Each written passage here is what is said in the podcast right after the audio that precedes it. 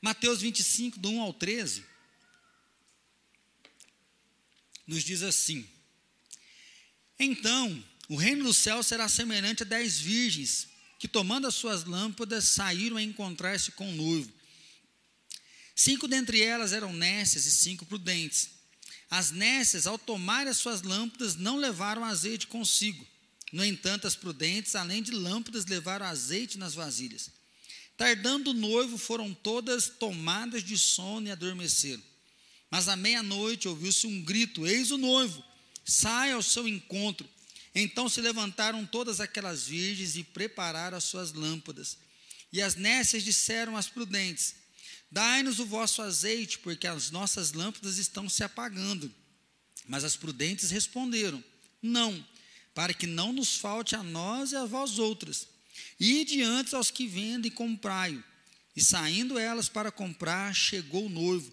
E as que estavam apercebidas entraram com ele para as bodas e fechou-se a porta. Mais tarde chegaram as virgens nécias, clamando: Senhor, Senhor, abre-nos a porta.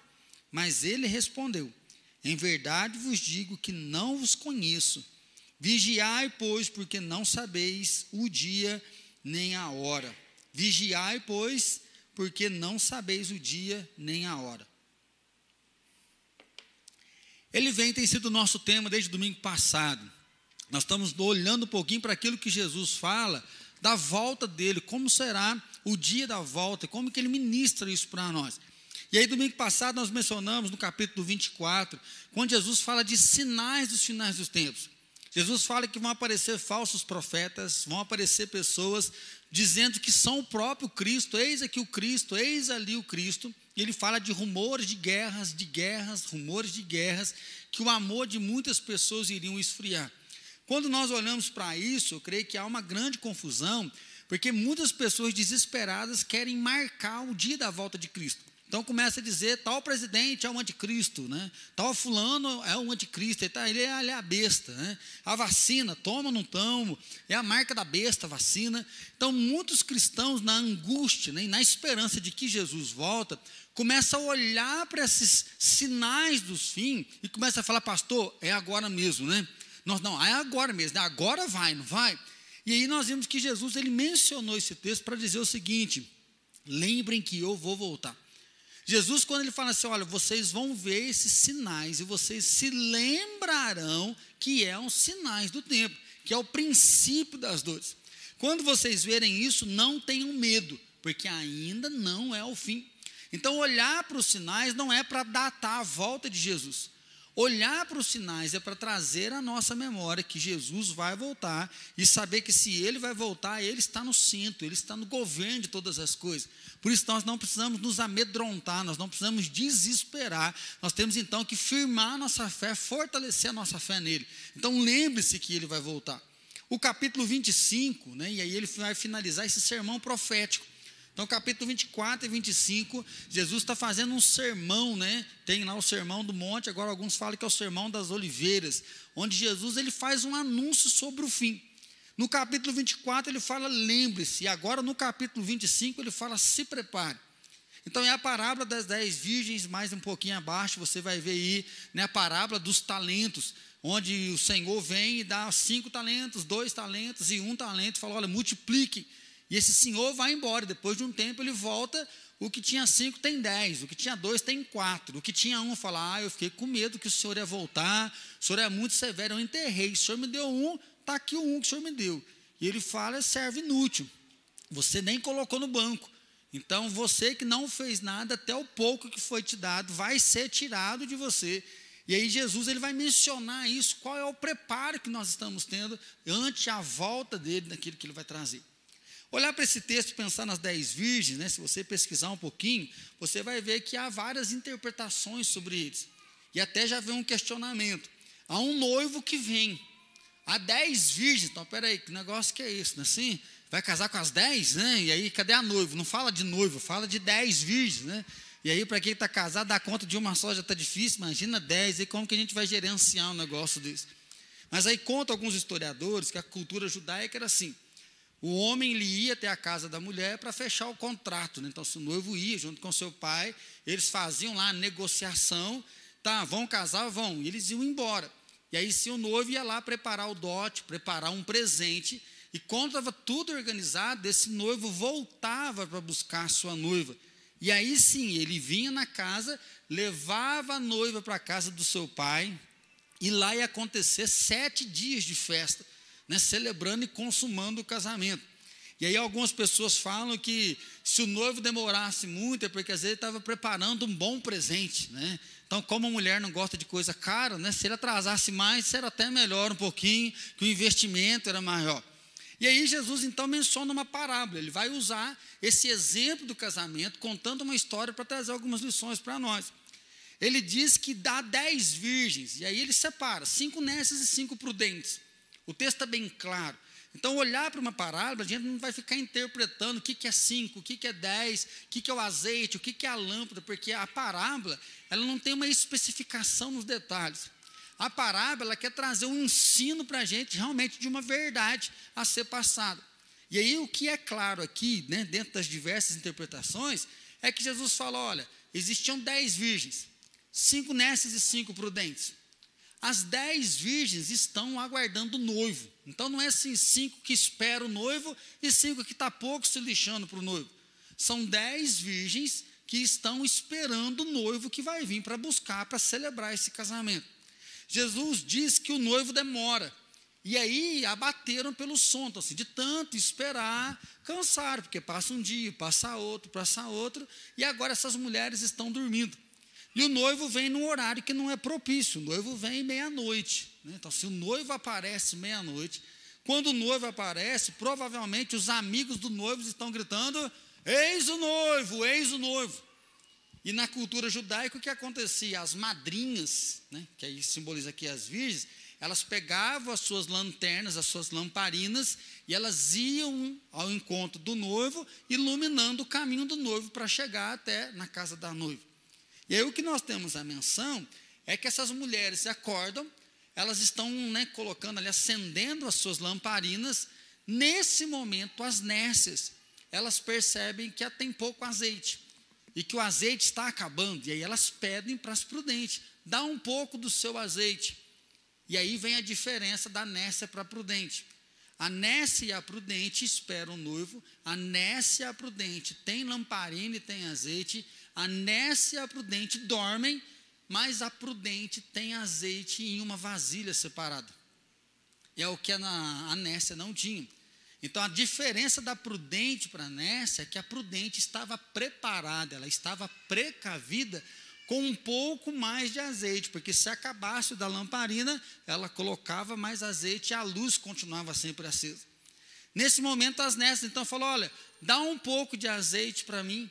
E aí elas falam: não, porque se nós formos dar para você, nem você e nem a gente vai ter, e ninguém vai encontrar com o noivo. Mas corre, vai comprar um pouco de azeite, que aí você vem ver o noivo. E aí a história que Jesus conta diz que na hora que elas acabaram de sair, o noivo chegou. As prudentes, as preparadas, entraram para as bodas e a porta foi fechada. As bodas então simbolizam esse casamento, as bodas do Cordeiro. Apocalipse vai falar isso. É o encontro da igreja com Cristo, a celebração dessa nova vida na eternidade. E a porta está fechada. Passa um tempo, as nécias voltam e começam a bater na porta e gritar: abra a porta, abra a porta. E aí vem uma resposta bem pesada. Né? Mais tarde chegaram as virgens nécias clamando: Senhor, Senhor, abre-nos a porta. Mas ele respondeu: em verdade, em verdade vos digo que não conheço vocês. Não sei quem são vocês. Né? Eu digo a vocês, não a conheço. Vigiai, pois, porque não sabeis o dia nem a hora. A chamada de hoje, então, né, é que você esteja preparado. Semana passada foi lembrar dessa volta, mas a chamada para mim, mim e para você hoje é que nós não podemos viver despreparados. Nós não podemos deixar que esse tempo né, de aflição, esse tempo de indecisão, nos deixe sem o azeite, nos deixe simplesmente dormindo e achando que nada vai acontecer. Olhar para a das dez virgens é pensar não no pagão e no crente na concepção hoje. É orar para aquele que olhar para aquele que realmente está aqui na igreja, que está aguardando o noivo. É olhar para nós como público, como massa, para saber como é que está o nosso coração, como está o seu coração diante de Deus. Eu não gosto muito de olhar para esses textos para pregar, porque parece que é um texto de punição, é juízo. Mas a Bíblia fala disso. Embora a nossa cultura diz que não, o inferno é aqui mesmo. Não, Deus é Pai, todo mundo vai morrer, vai para o céu. Ou então já está vindo agora uma cosmovisão muito grande que a vida é aqui, morreu, acabou, e não existe mais nada para frente. Então, se nós cremos em céu e inferno, porque Jesus menciona isso, nós cremos que existe um encontro com Jesus, e aí há uma celebração da ressurreição, do arrebatamento, da vida eterna com Deus, mas para aqueles que não têm Deus, há uma condenação eterna, e a gente vai ver isso semana que vem. Serão afastados de Deus, serão apartados, retirados da presença de Deus, enquanto uma turma está celebrando a comunhão para com Deus na eternidade, haverá uma turma com choro e ranger de dente, ou seja, com sofrimento eterno. E aí o meu medo como pastor é falar isso para você, e aí algumas pessoas elas vêm por medo. Com medo de acontecer uma coisa ruim na eternidade, com medo de dar errado, elas começam a querer vir para a igreja e estar na igreja. Infelizmente, uma das grandes críticas é de pastores que começam a pregar muito juízo para que as pessoas tenham medo e elas comecem a viver com Deus por medo, viver uma relação por medo. Mas nós não podemos ser omissos também de passar por cima disso, porque essa é uma realidade.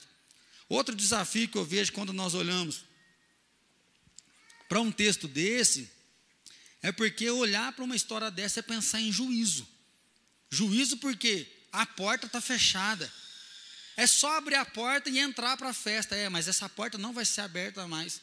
Há uma alusão aqui, nós podemos lembrar de Noé. Deus prepara um projeto para a salvação de todo aquele que cresce. Ele fala: Eu vou destruir a terra, mas quem entrar na arca vai ser salvo. A multidão, né, as pessoas, os habitantes naquela época, riem de Noé, debocham de Noé. Nunca choveu, você acha que vai chover? Você é louco fazer um barco, não vai acontecer nada disso, não. Nós vamos sobreviver, Deus não vai pesar a mão sobre nós. Mas o, texto diz que ao terminar a construção da arca, Noé entra com todos os seus familiares, os animais entram, e diz que Deus fecha a porta por fora. Então, se quem fecha a porta por fora, alguns estudiosos vão dizer que Deus fechou por fora, porque senão, na hora que as pessoas começassem a bater, Noé iria abrir a porta. Só que era uma condenação, não tinha jeito de abrir a porta. É Deus que tem que libertar eles. Da mesma forma, Jesus mostra aqui que algumas virgens vão chegar lá e é Senhor, Senhor, e ele fala: Não conheço vocês. Vocês não vão entrar para o gozo. Então é uma palavra de condenação. E aí olhar para o Brasil, né, que infelizmente nós vemos fala muito da justiça da nossa nação, que hoje se processa para tudo, dependendo do jeito que você olhar, já estão te processando. Mas cadeia que é bom a gente ver que infelizmente há um sistema muito falho. Então, falar para o brasileiro, ó, você vai ser julgado por Deus, infelizmente fica muito forte essa cultura de uma nação onde o julgamento demora muito para se ter o julgamento, e quando tem, a pena é questionável, não é assim? E aí Deus ele vem então como um justo juiz que vai fazer justiça, que vai trazer o juízo. E é por isso que Jesus então ele nos adverte. Ele adverte os seus discípulos do que lembrem da volta. Agora além de lembrar, vocês estão preparados? Vocês estão prontos para receber Jesus? Vocês estão prontos para realmente viver essa volta? E nós vamos pensar algumas coisas juntos hoje. Primeiro, as aparências enganam. E é isso que Jesus mostra. Nós só sabemos que são nessas porque Jesus está falando. Porque, olha, ambos estão esperando o noivo, ambas têm lamparina, ambas têm um pouco de azeite e ambas dormem. E aí a ideia do dormir aqui é que perdeu a vigilância. A ideia do dormir é que um momento de tanto esperar parece que, que se cansou e que dormiu. Então, tanto a nessa quanto a justa. E aí, uma relação que nós podemos fazer é que essas virgens são a igreja. Por quê? A questão da vida é que a novelinha, né? Bete a feia, né, assim, que já passou em tudo quanto é canal, que tem a Bete em tudo quanto é país, né, assim, você fica esperando o dia que a feia vai ficar bonita, né, assim, porque as aparências enganam. Falar de aparências enganam hoje é muito fácil pensando no Instagram, dá uma olhadinha. Até o sem filtro é arrumadinho, assim. Ninguém posta uma foto, né? Raiz, debochada mesmo. A gente maqueia o negócio bonitinho, posta as melhores, assim, posta as arrumadas, porque nós queremos vender, às vezes, uma coisa que não tem realmente no coração. Então, para nós, não tem como diferenciar. E aí, falar do azeite, nem esse azeite o azeite, quando você vai para a Bíblia, nós vamos ver que o azeite ele vem como uma marca da presença de Deus. Quando se ungia rei, se ungia sacerdote, ou seja, a unção onde você separa aquele para um serviço. O azeite ele vem como símbolo também de luz, né, de pureza e de iluminação. Lá no tabernáculo existia um tipo de azeite que era feito específico para iluminar o tabernáculo, e aquela luz não podia apagar, ela tinha que estar constante ali. O Espírito também, o azeite, ele carrega o sinal do Espírito Santo como a palavra. Lâmpada para os meus pés é a tua palavra e luz para os meus caminhos. Então, olhar para aquelas mulheres que estavam com azeite é falar que aquelas mulheres guardam a palavra. Olhar para as virgens que têm azeite é falar de virgens que têm a presença do Espírito Santo, estão com ele aquelas que guardam a palavra, não no contexto de eu vou para o céu porque eu sou boa e eu faço as coisas, mas faço as coisas porque existe a palavra em mim, é isso que o salmista faz. Guarda as tuas palavras no coração para eu não pecar contra ti. Então, se a palavra está guardada, a minha conduta, ela condiz aquilo que tem dentro. Eu tenho uma ação real que não é falsa. E aí Jesus mostra que? Enquanto algumas têm na lamparina o azeite, numa vasilha tem azeite, as outras têm só na lamparina. E aí é forte a gente olhar e lembrar que Jesus um dia contou sobre a parábola do trigo e do joio. Ele fala que durante o dia veio alguém e semeou um campo de trigo. À noite veio um ladrão e semeou joio. E no outro dia começa a nascer. E aí os discípulos falam: Jesus, o senhor quer que a gente vá lá e arranque o joio? Ele fala: Não, porque se vocês forem retirar o joio enquanto ele está pequeno, provavelmente vocês vão tirar trigo junto. Porque quando o trigo e o joio estão crescendo, eles são parecidos. Mas espera até o dia da colheita. No dia da colheita não tem diferença. Trigo é trigo e joio é joio. Nesse dia, você vai retirar o trigo para ser malhado e você vai colher o joio para ser queimado, ou seja, para destruição. Jesus, o que, que ele quer dizer com isso? Que, infelizmente, dentro da igreja, existem pessoas que vivem de aparência. Existem pessoas que não é o fato só de querer enganar o irmão que está do lado, mas pessoas que enganam a si mesmo, achando que tem uma vida com Deus, que está vivendo realmente para Deus, mas acaba vivendo para si mesmo. E aí a grande diferença entre a nécia e entre o justo, a justa, é que a justa estava preparada. Por isso que eu queria desafiar você hoje a pensar: você está preparado para a volta de Jesus? Se Jesus voltar, tem que a piadinha, né? Tinha que deixar isso para o Kelsey, né? Se Jesus voltar, você vai ficar feliz? Não, eu vou feliz, né? assim, eu não vou ficar feliz. Assim, se Jesus voltasse hoje, será que seria mais um medo para você? Ó, oh, Jesus está voltando, você está pensando em confessar pecado, você está pensando que você tem que perdoar, você está pensando que Jesus viu que você assistiu ontem à noite, que você viu hoje durante o dia na internet, ou se Jesus voltar, você só ia sorrir e falar: estou aqui, pode me levar em paz. E aí nós temos que pensar qual é essa vida que nós estamos vivendo. E aí pensar também qual é a nota que você se dá como cristão. Qual é a nota que você se dá como igreja de Cristo. E aí eu ouvi um pastor uma vez falar, eu dei risada, que ele disse assim: às vezes você olha para você, você se dá 10. Não, tem temor de Deus, eu tenho fé. Não, porque eu oro, porque eu estou firme. Ele fala, tá bom, vai lá e pergunta para tua sogra agora qual é a nota que ela te dá. Né? E aí, porque tem sogra que é carrasca, então se você é uma boa pessoa, qual é a sua nota? Qual é a sua nota como pai? Qual é a sua nota como filho? Qual é a sua nota como profissional? Qual é a sua nota como um crente que está na igreja? Ou seja, qual é a nota que nós nos damos? Qual é a nota que o outro nos dá? Porque a tendência nossa de olhar para nós é não poder enxergar realmente a nossa vida.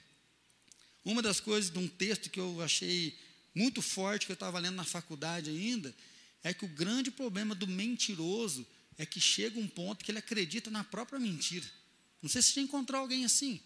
Você fala para a pessoa, você está errada. Não, e ela, você prova para ela que está errada e ela continua falando. Você fala, mas não é possível que a pessoa tem tanta cara de pau. Não é que ela tem cara de pau. É que a mentira já virou uma verdade. O que Jesus quer dizer para nós é que se nós não estivermos preparados, nós corremos um risco, às vezes, de viver uma mentira de acreditar que nós estamos firmes, nós não estamos firmes. Por isso que ele disse lá no, vers, no capítulo 24: se lembrem que eu vou voltar. E agora ele entra no capítulo 25 dizendo: se preparem, estejam prontos, estejam preparados para a minha volta. Nós não podemos julgar ninguém, mas nós podemos olhar para nós com verdade. Já contei aqui que eu tive um colega no seminário e várias avaliações, a gente tinha avaliações de grupo, né, na lá em vários locais. E as avaliações desse rapaz sempre eram baixas. E a gente morava no mesmo quarto, e aí um dia ele falou assim: Não, eu fico muito triste, eram quatro pessoas no mesmo quarto. Ele falou: Nós estamos morando há seis meses e vocês não me conhecem direito, porque olha a nota que vocês me deram, vocês me detonaram. Só que assim, no quarto detonou, no trabalho detonou, lá na biblioteca detonou, eram pessoas diferentes avaliando, e todas as notas dele estavam baixas. Esse dia ele chorou, a gente orou junto, nós choramos juntos, falou, cara, você está errado, meu. Você não está olhando do jeito certo. No segundo semestre, ele foi expulso do seminário. Então, assim, é alguém que se acha bom, que se acha legal, não consegue olhar no espelho e fazer realmente um check-up, de ter um diagnóstico real, de ver que está vivendo com Deus. Essa é a ideia. A nota que é para ver o vivo com Deus, como Paulo diz agora, não sou eu mais que vive, é Cristo que vive aqui. Essa fé que tem aqui não é por causa de um culto legal, de uma palavra legal, é uma fé que vive o dia a dia. Ou seja, é uma prática constante, é o fruto que a gente viu da figueira. Ou seja, eu tenho produzido fruto. Jesus fala que um produz 100 por um, outro produz 60 por um, outro produz 30 por um. Então, assim, a produção é diferente, mas quem está em Cristo está sempre produzindo. Às vezes tem pessoas que você ofra, meu Deus do céu, se eu, se eu viver 10% daquilo que aquele lá vive, eu estou satisfeito. Assim, há, há produções diferentes. Mas com Deus a grande marca é que aquele que está preparado, ele está produzindo, ele consegue viver junto com Deus. Qual que é o problema então? Que as aparências enganam. É que a farsa vai acabar. Haverá um dia que Jesus vai voltar, e aí ele disse: todo olho vai me ver. Às vezes a gente vê alguns vídeos de arrebatamento, né? Que aí a pessoa chega em casa, a frigideira está lá no fogo e sumiu a mãe, né? E aí a gente fica, nossa, como é que vai ser isso? Jesus falou: olha, o dia que eu voltar, todo olho vai me ver. Do Oriente ao Ocidente, como um relâmpago que brota de um lugar a outro, todo olho vai ver. Se você der uma olhadinha lá em Obadias, ele vai dizer que o dia da volta de Jesus para os salvos vai ser um dia de alegria, de celebração, vai ser um dia glorioso, porque ressuscitados serão arrebatados, nós vamos encontrar e viver eternamente com Cristo nas nuvens. Mas para aquele que o negou, para aquele que viveu de brincadeira, que vai encontrar essa porta fechada, vai ser um dia de dor, vai ser um dia de tristeza, vai ser um dia de sofrimento, porque nesse dia não vai adiantar, ai, me perdoa, ai, ai eu estava errado, ai, agora eu estou vendo que é de verdade. A porta está fechada. O dia que Jesus voltar vai ser o dia do juízo final. O dia que Jesus voltar é o dia que realmente a justiça vai ser marcada. Jesus fala que não vai haver um meio de campo, que não vai haver um meio de se defender. Porque quem tem o filho tem a vida, mas quem não tem o filho não vai ter a vida. E essa é a crítica de Jesus, porque tem virgens que estão esperando o noivo, tem virgens que têm uma lamparina, mas não tem um pouquinho a mais de azeite. Não estão guardando um pouco para quê? Para essa espera, ela seja um pouco mais prolongada. Porque o noivo voltou depois de alguns dias e na volta meia-noite. Jesus então fala: olha, tomem cuidado, porque a festa vai acabar. Então, assim, qual é o desafio para mim e para você? Ainda mais hoje, porque o noivo demorou. Falar da demora do noivo é poder pensar no pastor Platinino e Evelino, que vão para Machado e tem um diagnóstico de câncer agora. Falar que demorou, às vezes, é alguma coisa na sua vida que está amarrada. Nós temos conversado muito de abuso com as crianças, para ensinar as nossas crianças da igreja a ter voz. Porque nós estamos vendo direto, o pai abusou, porque o padrasto, padrasto abusou, porque o irmão, porque o primo abusou. De mulheres que estão feridas, de homens que estão feridos e machucados. E aí que pergunta, mas o noivo está demorando porque estão acontecendo coisas ruins. Às vezes você foi molestado emocionalmente pelo seu pai, você não presta, você é burro, você é ignorante, e você vem tropicando, vem se machucando, dizendo assim, mas o noivo está demorando, e aí é o ponto que a gente vê que ambas estão dormindo. Esse texto é bonito porque não fala daqueles que estão lá no gás. Tem uma hora que até o prudente dorme. Existe um momento que até o prudente parece que ele perde um pouco, ele abaixa a guarda e ele dorme. Mas quando vem o grito, eis o noivo, diz que ambas estão acendendo as suas luminárias e a prudente tem azeite. E aí a Nessa, nossa, está apagando. Não vou dar conta de esperar nem um pouco mais. E é por isso que Jesus então nos convida. Jesus nos convida a ter uma luz de verdade. Por quê? Porque a farsa acaba. Estava lendo um comentarista, ele fala que a lua é maravilhosa, não é assim? Lua cheia, você olha para aquela luz fantástica, mas dali a algumas horas o sol vem e fala: você não tem nada, se não fosse eu para te iluminar. E o que vai acontecer no dia do juízo é isso. Muitas pessoas que estão brilhando por causa da luz do sol, quando vier o dia mesmo, vai cair e mostrar suas verdadeiras obras. Paulo ele vai dizer que o dia do juízo nós vamos colocar as nossas obras, e aí ouro, prata, é, pedras preciosas, madeira, palha e feno, tudo vai passar pelo fogo. A ideia do juízo de Deus de vir como fogo é porque o fogo purifica. Se você coloca o ouro e vai colocando fogo, aquele metal ele é purificado. Mas se você coloca madeira, se você coloca palha, o feno, ele consome tudo. Então diz que a gente vê lá no Apocalipse que Jesus vai vir, cabelos brancos, né, saltando pelas neves, mas os olhos são olhos como de fogo. Porque diante do tribunal de Deus não tem mentira que vai ficar de pé. Não tem vida que vai ficar mascarada de pé. E aí é essa briga que existe com relação ao termo religião. Porque existem virgens, ou seja, existem religiosos preparados e existem religiosos nécios. Religiosos que estão no meio, gostam, estão até fazendo coisas boas, mas o coração dele não está ligado em Deus, não está firmado em Deus. Esse texto mostra também que fé e caráter não é transferido, ele é conquistado individualmente. Porque aquelas mulheres falam assim: ó, oh, me dá um pouco do teu azeite. E aí a prudente fala: Não vou te dar, porque se eu te der e o noivo demorar, vai acabar de nós duas. Então vai comprar. E aí sim você vem ver o noivo. Então, assim, é muito forte ver que salvação não é coletiva, salvação é individual. Deus conhece cada um de nós pelo nosso nome. Como pais, nós temos responsabilidade de orar pelos nossos filhos, de ensinar os nossos filhos, de abençoar os nossos filhos, mas ninguém vai ser salvo por tabela. Ninguém vai ser salvo pela fé do outro. Ninguém vai ser salvo pela fé do pastor, pela fé do seu líder de célula. Ninguém vai ser salvo porque você assistiu dez cultos em toda a pandemia. Eu não faltei em nenhum culto. Nós somos salvos pelo que? Pelo amor de Jesus, pelo sangue de Jesus foi derramado naquela cruz. E é por isso que é um convite de desenvolver a nossa salvação nele, de viver a nossa salvação na vida dele. Jesus então está dizendo aqui não é o fato das obras em si, porque as obras elas são um produto daquilo que está no nosso coração. Nós somos criados em Cristo Jesus para as boas obras. Ou seja, nós não praticamos as boas obras para ser salvo. Por ser salvo é que nós praticamos as boas obras. E aí sim o convite a estar preparado. Em último lugar, não deixe o preparo para a última hora. Por quê? Porque na última hora não vai dar tempo. Eu não sei se você já ouviu alguma pessoa falando assim: não, eu quero Jesus, mas eu preciso aproveitar a minha vida mais, depois eu vou vir para Jesus. O ladrão da cruz deu certo. 48, 51 do segundo tempo, ele fala: Senhor, lembra-te de mim quando o Senhor vier no teu reino. Jesus fala: ainda hoje você vai estar comigo no paraíso.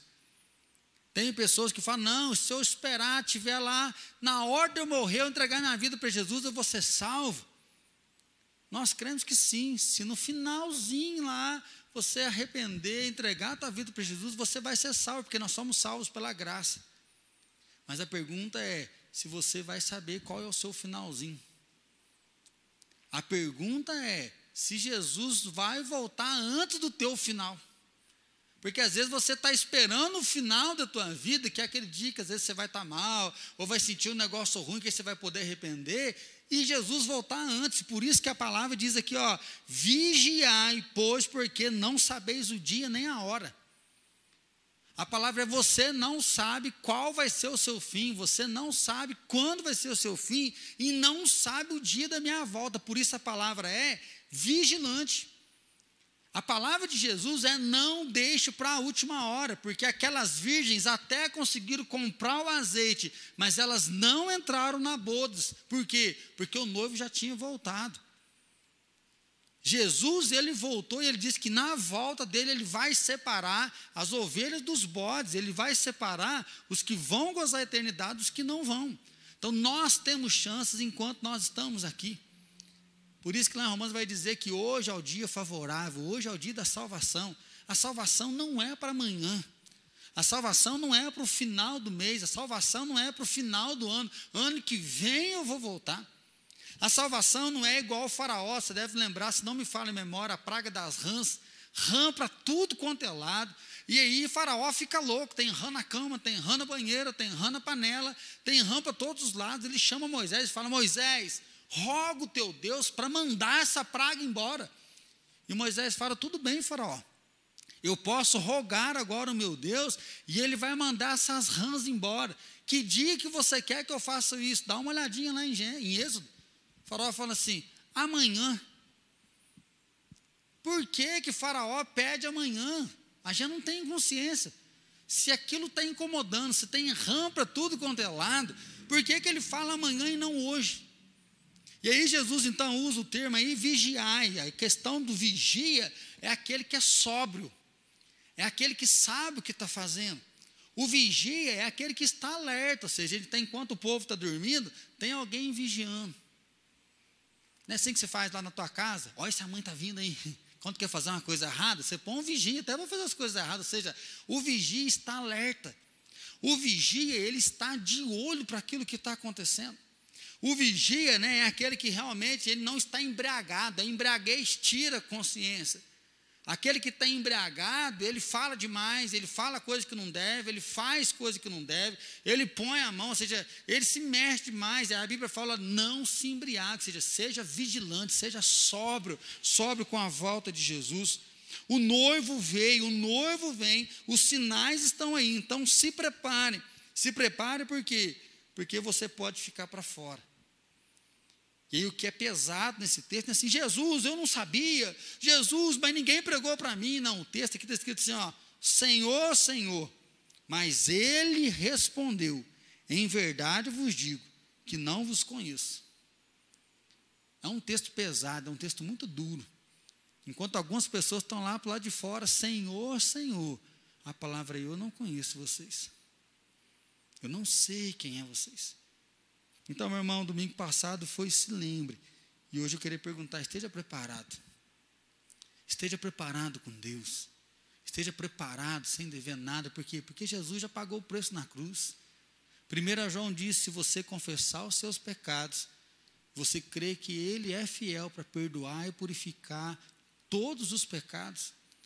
Ele é fiel para perdoar todos os pecados e purificar você de toda e qualquer injustiça. Hebreus, Isaías e Malaquias vai dizer que Deus pega o nosso pecado quando nós arrependemos, joga no fundo de um abismo e Deus pisa em cima dele, diz que ele não se lembrará mais do nosso pecado.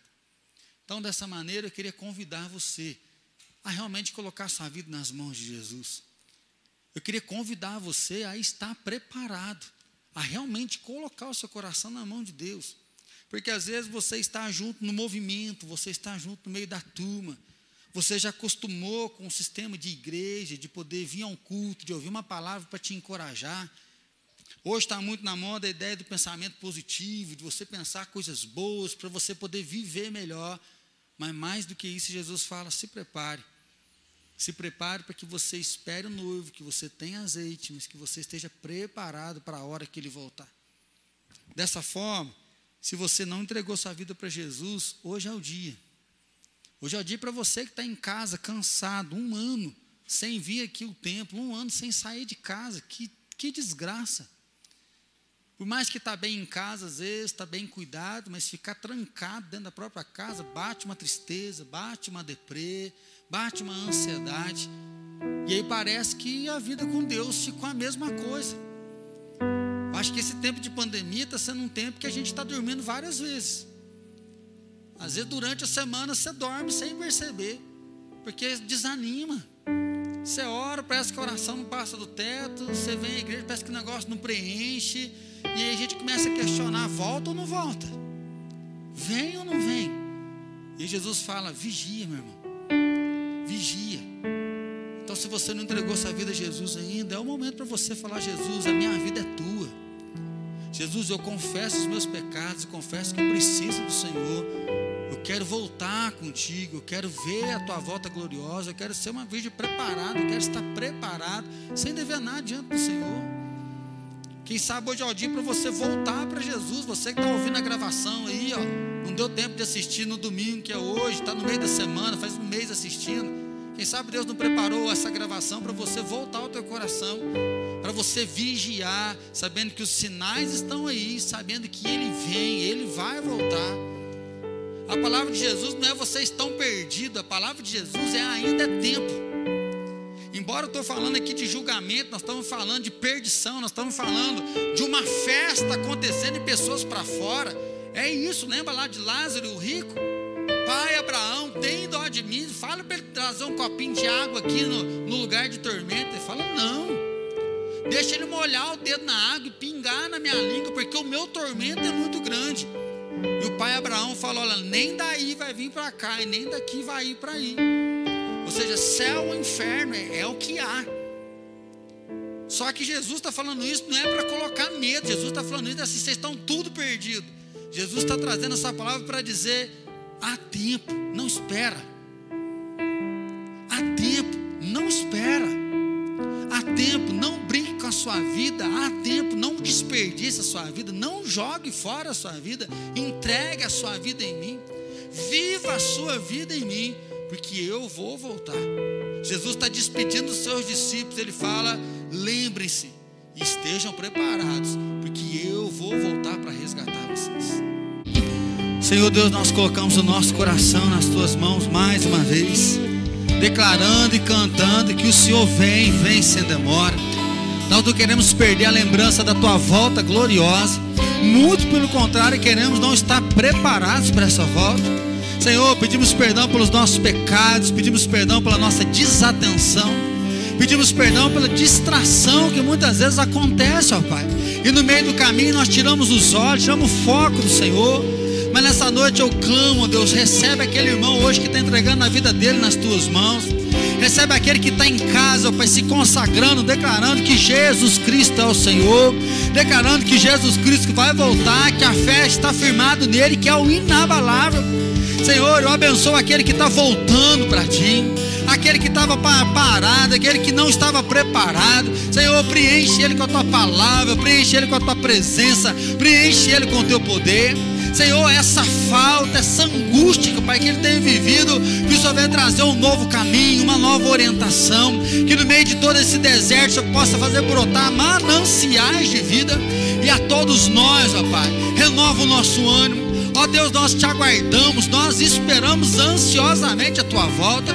Jesus, nós esperamos o dia que nós vamos cantar Santo, Santo, Santo, junto com os anjos, por dias sem fim, toda a eternidade, declarando teu senhoria, tua majestade.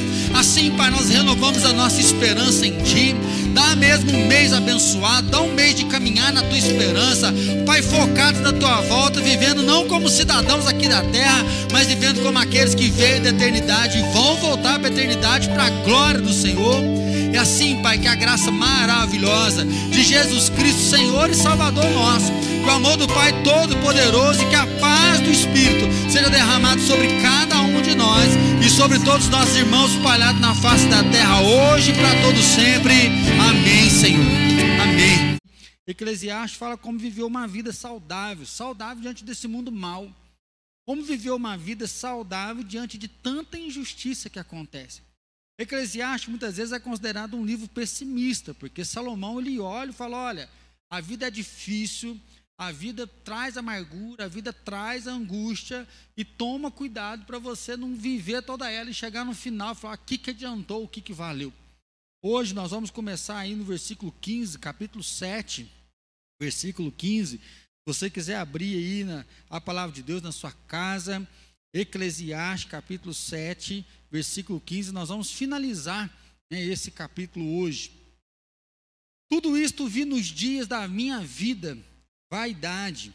Há justo que perece na sua justiça, e há perverso que prolonga os seus dias na sua perversidade. Já começa logo com esse embate.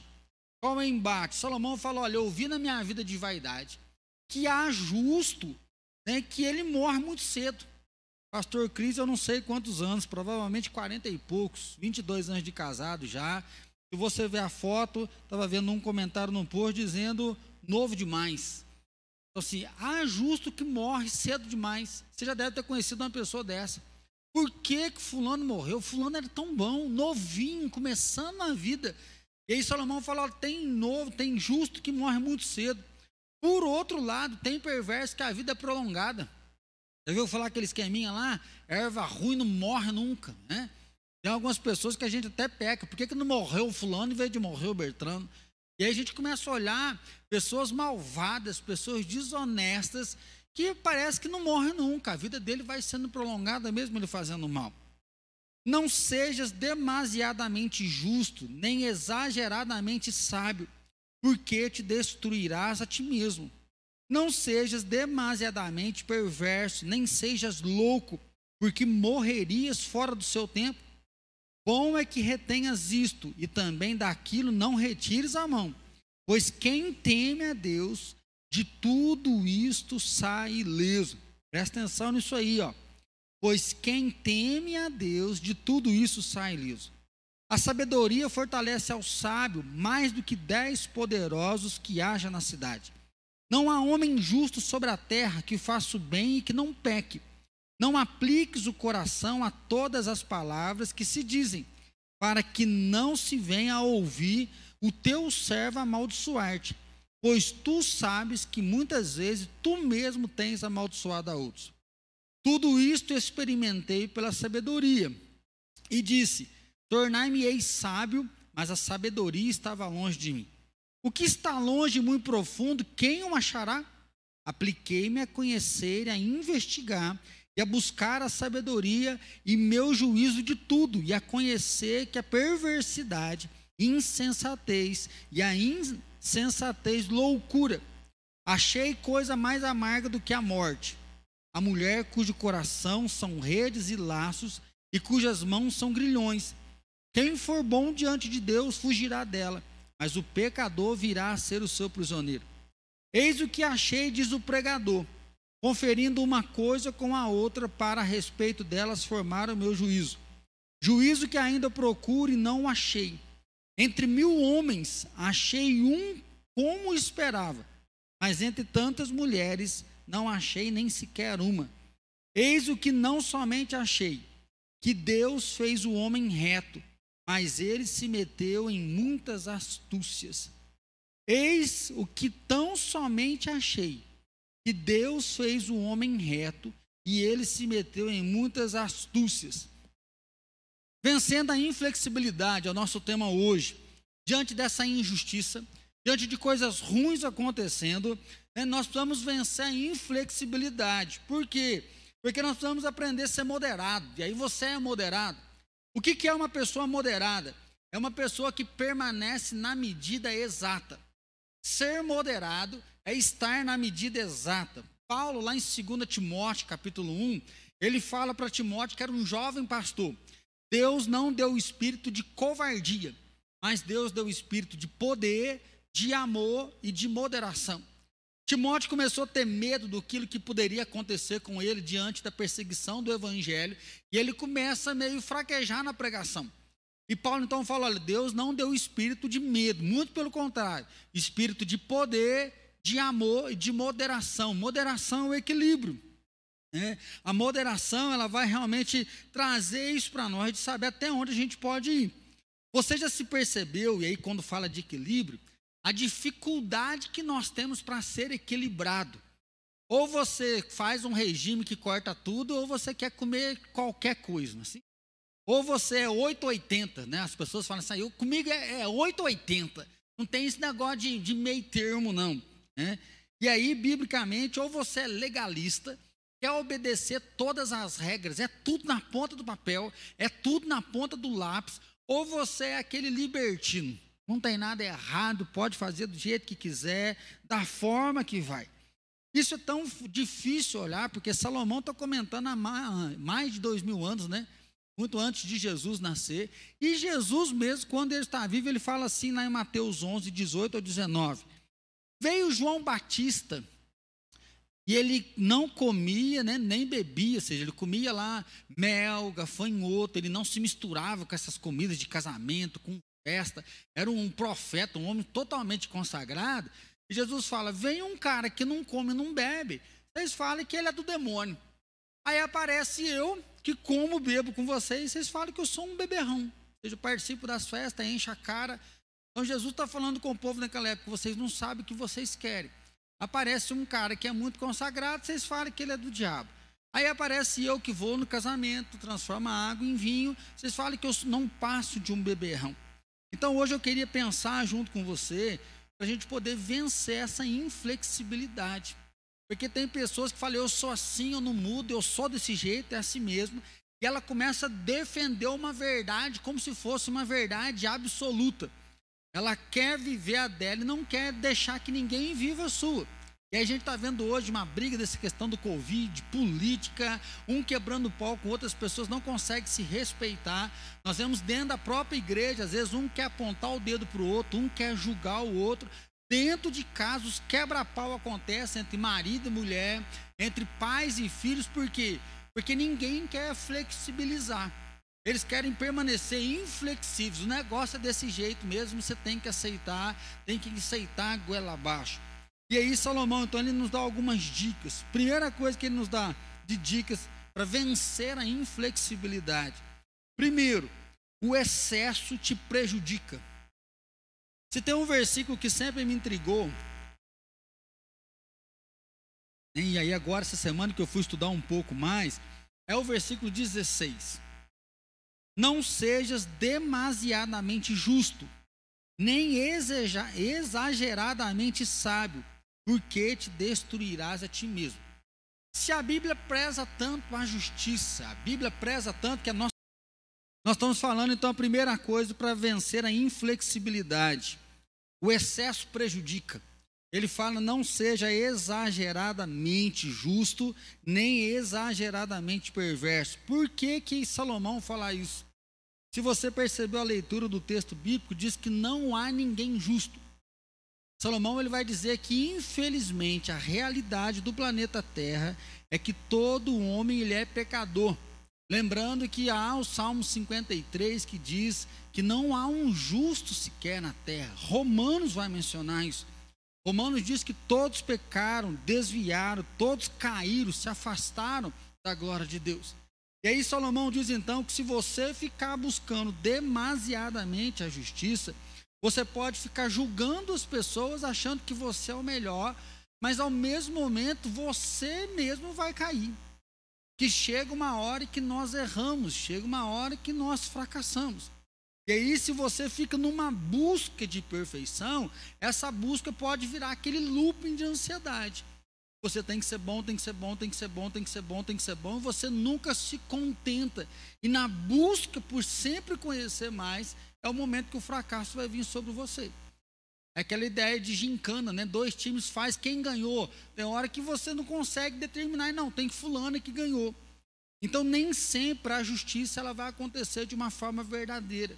Nem sempre a justiça vai ser executada de uma forma correta. É por isso que ele diz que o excesso de justiça destruirá você mesmo. O excesso de justiça vai jogar você no chão. Versículo 1 ele diz assim, ó: não apliques o coração a todas as coisas que se dizem, para que não venhas a ouvir o teu servo amaldiçoar-te, pois tu sabes que muitas vezes tu mesmo tem amaldiçoado o outro.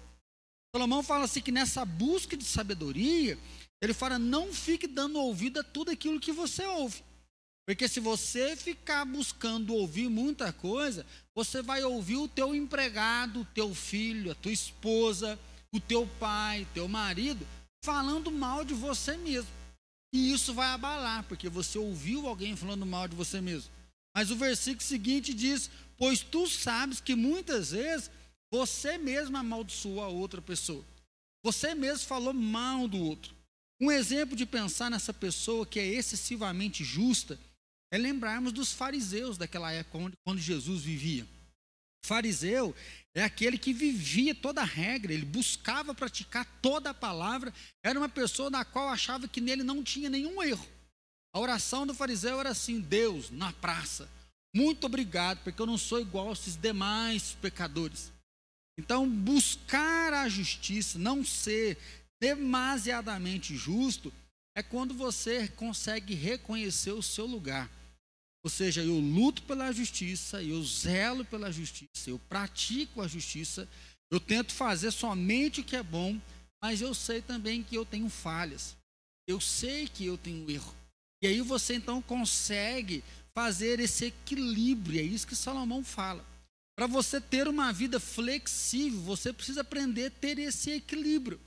É onde alguns irmãos, né, que se dizem cristão, não conversa com o outro, fala mal de outras igrejas, mal de outras religiões, porque ele é tão bom. Às vezes eu faço uma brincadeira aqui sarcástica que tem gente que é a quarta pessoa da Trindade. Ele é tão bom que ele está tão ligado em Deus que ele quer se tornar parte da Trindade. E Salomão diz: olha, todo mundo tem pecado. Às vezes fala assim, ah, eu estou decepcionado com fulano, estou chateado com Bertrano. Nós pecamos. Quando eu comentei aqui né, do suicídio do pastor lá no Paraná, ele até escreveu um texto dizendo: Nós não somos super-heróis. Então, assim, pessoas nos chateiam, pessoas nos decepcionam. E isso mostra o quê? Que não há um justo, o único justo é Deus, Ele é o Senhor.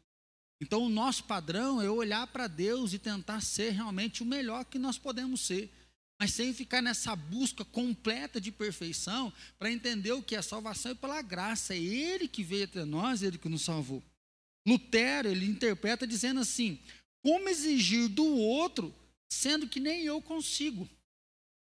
Lutero, quando ele olha para esse texto, ele diz assim: como que você quer exigir do outro que ele mude, que ele pare, que ele se transforme, que ele aprenda, se você mesmo não quer mudar?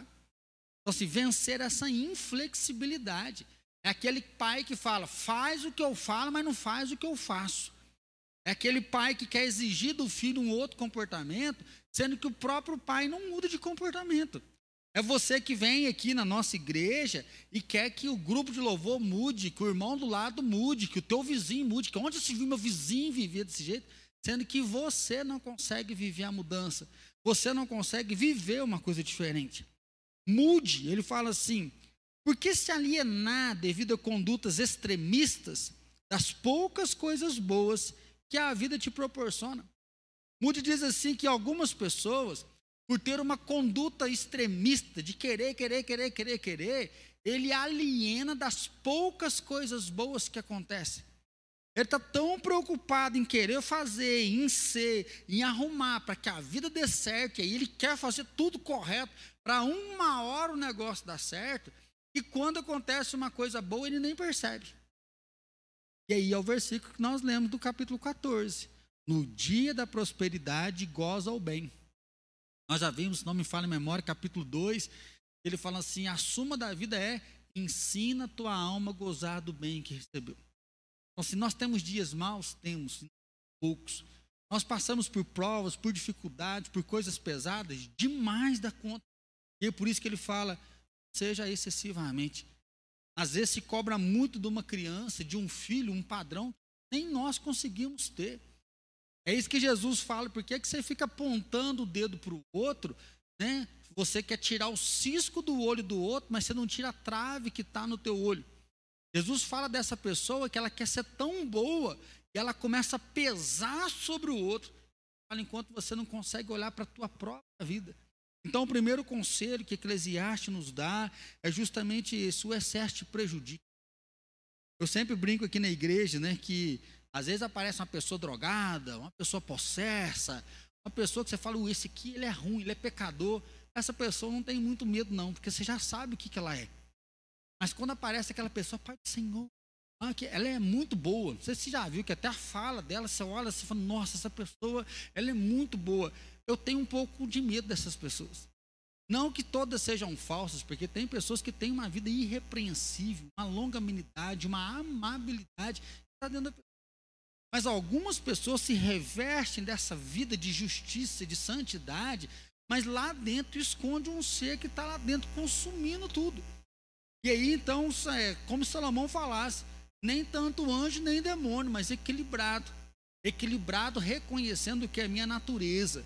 Eu temo a Deus, sou servo de Deus, mas se eu vacilar, eu posso cair, cair feio. Por isso que eu vou lutar contra a carne, para que eu seja flexível eu saiba andar com dignidade na presença de Deus. E até isso mesmo que Paulo fala para Timóteo. Deus deu o espírito de poder, Deus deu o espírito de amor e Deus deu o espírito de moderação, para não ser exagerado. Não exagerado em todas as coisas. Segundo lugar, então, ele diz assim: ó, tenha coragem para mudar. Se nós estamos falando hoje sobre ser inflexível, ou seja, é sempre o excesso, ou para a bondade ou para a ruindade, Salomão ele traz qual o conselho? Você precisa ter coragem de mudar. Você precisa né, ter força para poder mudar a vida, porque mudar não é fácil. Mudar é muito difícil, por isso que é mais fácil ir o 80. Ah, eu não mudo. Ah, a vida inteira foi assim, sou desse jeito. Por quê? Porque mudar é, é difícil. Mudar não é de um dia para o outro. Mudar tem que ter um processo de mudança, um processo de transformação de admissão, aí é mais fácil ser extremista, falar que não muda do que entrar nesse processo de mudança. É mais fácil viver do mesmo jeito, da mesma maneira, do que buscar a mudança. E aí, uma, uma frase eu li, eu achei interessante, é a seguinte: sabedoria não é ter a palavra final, mas saber mudar quando se está errado. Sabedoria não é você ter a palavra final. Porque muitas pessoas têm a palavra final. Ela consegue fechar o discurso porque é a verdade. O discurso é mais bonito, o discurso é mais correto. Existem muitas pessoas que ganham no discurso, mas no dia a dia a vida é uma desgraça. Elas ganham, às vezes, até questão de dinheiro. Você já tem a palavra final, ela tem o conhecimento, mas ela não consegue ter saúde para gozar a vida dela. E aí, essa é a diferença da sabedoria para a inteligência. Porque a sabedoria não é só o fato de dar uma resposta, mas a sabedoria é saber que você pode mudar a sua resposta. Você pode mudar o direcionamento. Aqui não estou falando do temor de Deus, mas de saber que algumas coisas nós podemos fazer de forma diferente, nós podemos mudar para atingir coisas diferentes. Se você não for flexível, vai morrer mais cedo, você vai infartar. Essa frase é do pastor Ed René Kivitz. Ele fala: a pessoa que é inflexível, ela vai morrer mais cedo porque ela infarta. Toda hora ela está brava, toda hora ela está nervosa, toda hora ela está questionando, toda hora ela está brigando, porque, porque ela não pode mudar. E aí é muito triste porque em alguns momentos você está certo.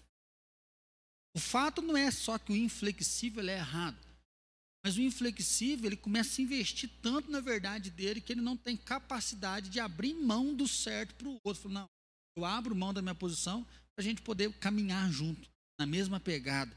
Direcionar aquilo que não é pecado e abrir mão então do que não é pecado, poder caminhar junto. E aí o versículo 19, ó. A sabedoria fortalece ao sábio mais do que dez poderosos que haja na cidade. A sabedoria fortalece o sábio mais que a força bruta. Então Salomão ele diz que a sabedoria dá mais força do que a força bruta, ou seja, é melhor a sabedoria do que ter dez caboclos muito portão que consiga te empurrar e te levar. Porque a sabedoria dá força para você ser flexível. A sabedoria ajuda você a se ajustar. A sabedoria ajuda você a achar uma nova saída, uma solução diferente. Igual quando se fala de educação de nosso alvo é que os nossos filhos cresçam conscientes da palavra de Deus, obedientes, honestos, éticos. Agora, para atingir esse objetivo, existem diversos meios de educação. E aí a gente não precisa focar apenas em uma coisa. Mesma forma, o nosso casamento. Nós queremos que o nosso casamento dê certo. E para o casamento dar certo, uma coisa que nós temos que ter flexibilidade. Se nós não flexibilizarmos a nossa relação, a gente não consegue vencer. Porque vira e mexe há problemas de relacionamento, vira e mexe há uma treta, alguém fica beiçudo. Né? Às vezes tem uma época fala, ah, eu durmo, nunca dormi né, virado, né, com bicudo. Mas às vezes você já dormiu bicudo porque o negócio não desceu, empacou. Você fala, eu não queria, mas eu não tenho jeito de resolver esse negócio. Então a sabedoria, ela dá coragem para a gente achar um novo caminho. Ela dá coragem, não é para você ser mole. Lembra dos extremos? Tem gente que não quer ser flexível porque, ah, eu não sou mole, né? eu tenho palavra. Nós não estamos dizendo de você não ter palavra e só abrir mão, deixar as pessoas passar por cima de você. Lembra? Espírito de poder, de amor e de moderação. A flexibilização ela vai ajudar a gente a agir nas demais causas. Olha Jesus, né, quando eu estava pensando nessa ideia de flexibilização, eu lembrei o dia que Jesus estava numa praia eles trazem uma mulher, fala Jesus, a lei manda apedrejar. O que, que o senhor manda fazer? Ou seja, aqueles homens eram inflexíveis.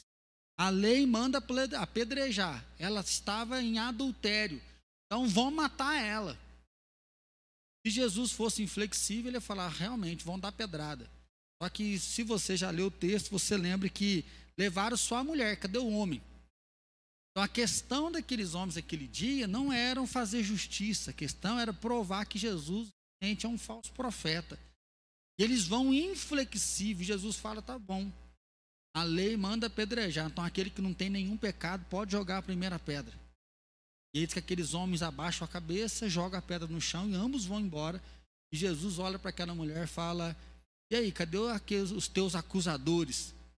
Fala: Não tem ninguém. Jesus fala: Nem eu te condeno. Vai e não peques mais. Jesus foi flexível. Aquele dia, Jesus podia ter pego uma pedra e atirado uma pedrada nela e todo mundo jogado pedra logo em seguida. Aquele dia, todo mundo foi embora e Jesus poderia ter apedrejado, que ele não ia ser preso, ele ia ser exaltado como um ótimo religioso que cumpriu a lei, porque o adúltero era apedrejado. Mas Jesus foi flexível, falou para aquela mulher: vai e não peques mais. Então a sabedoria não indica perfeição, mas ela encontra força e dá poder na vida. A sabedoria não indica perfeição, mas encontra força e poder na vida. Por isso que Salomão diz no versículo 19: a sabedoria fortalece ao sábio mais do que dez poderosos que haja na cidade. Eu achei fantástica essa frase. Diz a sabedoria não indica perfeição, mas encontra força e poder na vida. Se nós fizermos uma boa leitura de todas as pessoas, Martin Luther King, Lutero, Calvino para nós, Rei Davi, Rei Salomão, nós vamos achar pontos fantásticos. Nós vamos achar pontos dos quais nós não orgulhamos tanto. O apóstolo Pedro, considerado até para a igreja católica o primeiro papa, nós vamos achar coisas excelentes nós vamos achar coisas que não são tão boas. E é isso que a Bíblia quer dizer, que não existe perfeição em nós. Por mais que nós buscamos aqui, por isso tem que ser uma caminhada de buscar a santificação, buscar a purificação, buscar ser um exemplo de Cristo aqui na terra, mas sem exagero, por quê? Porque nós não somos. Porque sim, nós somos fracos, nós somos miseráveis. E a sabedoria, então, nos ajuda a flexibilizar o que? Eu não sou perfeito, mas eu posso ganhar força e ganhar poder na vida, porque a vida vai acontecendo, é possível então passar por ela. É possível gozar da vida. Dessa forma, não espere do outro. Por quê? Porque todos são pecadores. Não fique vigiando, porque você pode encontrar uma coisa que você não quer, e é isso que o texto diz. Se você fica espiando demais, esperando demais, você pode encontrar alguém falando mal de você, aí você vai ficar todo sentido. Olha o que, que falaram de mim. Não acredito que fizeram isso comigo. Você fala, não se assuste não, porque você também amaldiçoou os outros, você também fala mal dos outros, isso pode atrapalhar. Em último lugar, você precisa se encontrar com Deus. Se você quer ser flexível, se você quer vencer a inflexibilidade, você precisa ter um encontro com o Todo-Poderoso. Se você percebeu o texto que nós estávamos lendo, tem até uma briga com as mulheres. Porque Salomão fala assim que ele, eis que achei, diz o pregador, conferindo uma coisa com a outra, para respeito delas formar o meu juízo. Juízo que ainda procuro e não achei. Entre mil homens, achei um como esperava, mas entre tantas mulheres, não achei nem sequer uma. Aí é uma briga de gênero, né? Assim, entre mil homens eu só achei um como eu esperava, e entre as mulheres eu não achei nenhuma. Infelizmente, nos comentários que eu li, esse texto ficou, ele fica difícil, ele não tem uma interpretação específica para nós. O que a gente encontra nos versículos anteriores é Salomão dizendo assim que o que é mais amargo do que a morte é a mulher adúltera. E aí, se você fizer uma ponte com Provérbios, ele fala assim que a prostituta é mais honrada do que a adúltera. Porque a prostituta, ela cobra pelo prazer. Então ela tem um salário, ela vende o corpo dela. Mas a adúltera é aquela mulher que está à janela, à porta, só lançando seus perfumes, que quando o homem é atraído, ele leva o homem só para destruição. E por isso que ele menciona que mais amargo do que a morte é essa mulher adulta que leva destruição até as pessoas. E aí o que Salomão traz e o que a gente chega mais próximo daquilo que ele está interpretando é que entre mil homens ele só achou um. Um comentarista vai dizer que ele deve ter achado só ele, né, para falar que ele era bom. Nós não sabemos se era só ele. Alguns também vão até dizer que já era como se fosse profético. Só tem um justo. Quem é esse justo? É Jesus Cristo que vai nascer sem pecado, 100% homem, 100% Deus. Porque enquanto aqui na terra é muito escasso, e é essa a interpretação que a gente tira para nós. Entre os homens, um só, entre as mulheres, nenhuma. Ou seja, entre muitas pessoas não tem ninguém como ele imaginava. E aí eu fico pensando, né? Você, o seu padrão de justiça, quantas pessoas que existem na terra e você fala, esse aqui é justo. E nós vemos como que nós somos julgadores. Aí aquele que a gente achava, esse aqui é bom, esse aqui é fera. Se ele faz uma coisa do qual a gente não gosta, ai, me decepcionei. E aí Salomão nos mostra friamente aqui. Entre mil só tem um, mas mesmo esse um ainda pode decepcionar a gente. Por isso que eu queria finalizar esse texto hoje dizendo que se você não se encontrar com Deus, você vai ser inflexível. Inflexível porque a vida é dura, inflexível porque a vida é má, inflexível porque a morte é doída, inflexível porque as pessoas são geladas, as pessoas não se importam umas com as outras. Enquanto nós vemos um monte de gente fazendo bem, outras pessoas nos impedem de fazer, de tanta maldade, parece que a gente também começa a petrificar o nosso coração perante as pessoas. E aí é um desafio olhar para isso e poder realmente ver. Quando Jesus ele vai dizer: Vinde a mim, todos que estáis cansados e sobrecarregados, e eu vos aliviarei. Jesus parece que ele já percebe, está muito pesado, ele fala isso. Ele fala: olha, vocês estão colocando peso sobre os homens que nem vocês próprios estão carregando. Esse versículo é como se Jesus olhasse para mim como pastor, se você é católico, para o seu padre, se você é espírita, né, para o seu guia aí, não sei como que chama no espiritismo, Jesus tem uma hora que ele olha para os homens da lei, e ele fala assim: vocês estão colocando um peso no ombro dos outros, que nem vocês que estão pregando conseguem colocar. É como se eu olhasse para você que é pai, que está esperando muito do seu filho, aí você exige, exige, exige, cobra, cobra, cobra do seu filho, sendo que nem você corresponde àquilo que você quer do seu filho. Você quer que ele tenha uma vida íntegra, íntegra, mas você não consegue ter essa vida. Aí Jesus então ele fala assim, ó, está cansado. Você está sobrecarregado, ou seja, é tanto peso da lei de ter que obedecer, ele fala: "Venha até mim, que eu vou aliviar vocês. Venha até mim que eu vou tirar esse peso e eu vou dar alívio." Jesus ele fala assim: "Agora aprenda de mim. Você vai encontrar descanso para sua alma. Você vai encontrar paz para o seu coração." Então eu queria convidar você hoje a se encontrar com Jesus. Convidar você hoje a se lançar em Jesus. Porque se você vem até Ele, você vai ter alívio. Se você aprende com Ele, você vai ter descanso. É o que diz Provérbios, capítulo 9, versículo número 10. Provérbios, capítulo 9, versículo número 10, ele diz assim a palavra do Senhor. 9 e 10. O temor do Senhor é o princípio da sabedoria, e o conhecimento do santo é prudência.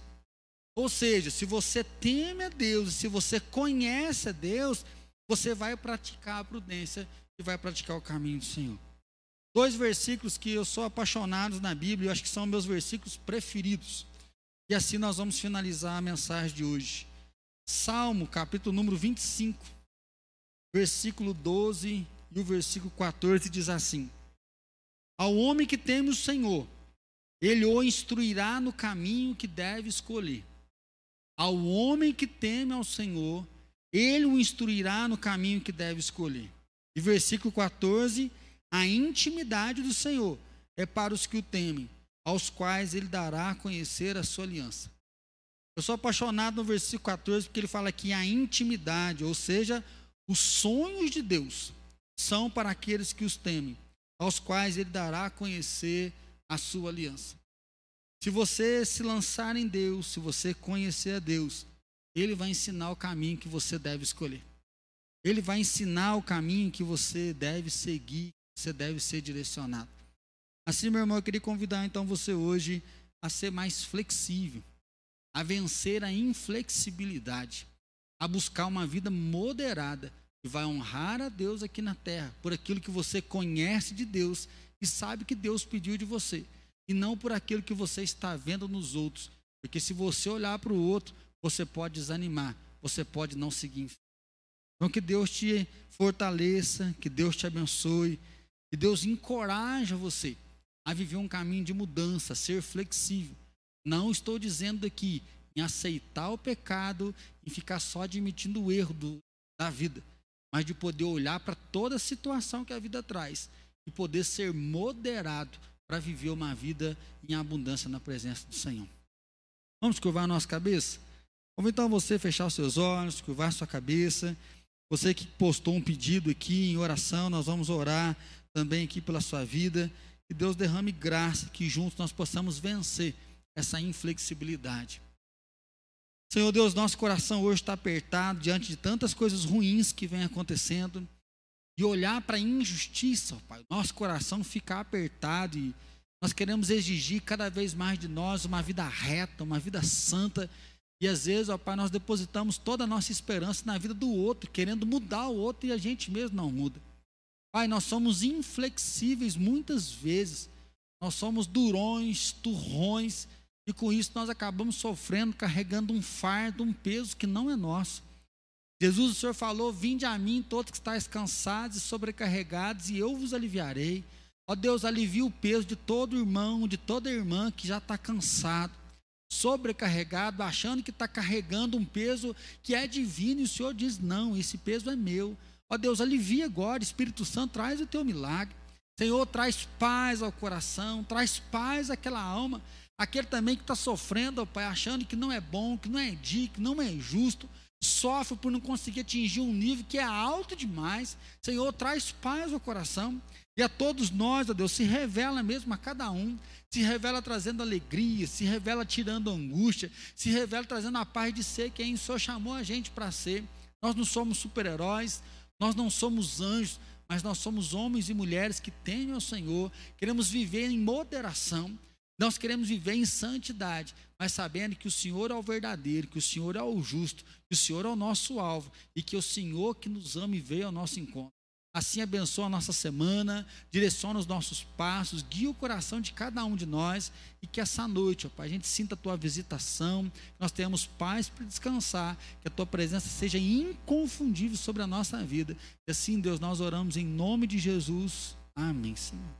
Eclesiastes fala como viver uma vida saudável, saudável diante desse mundo mal.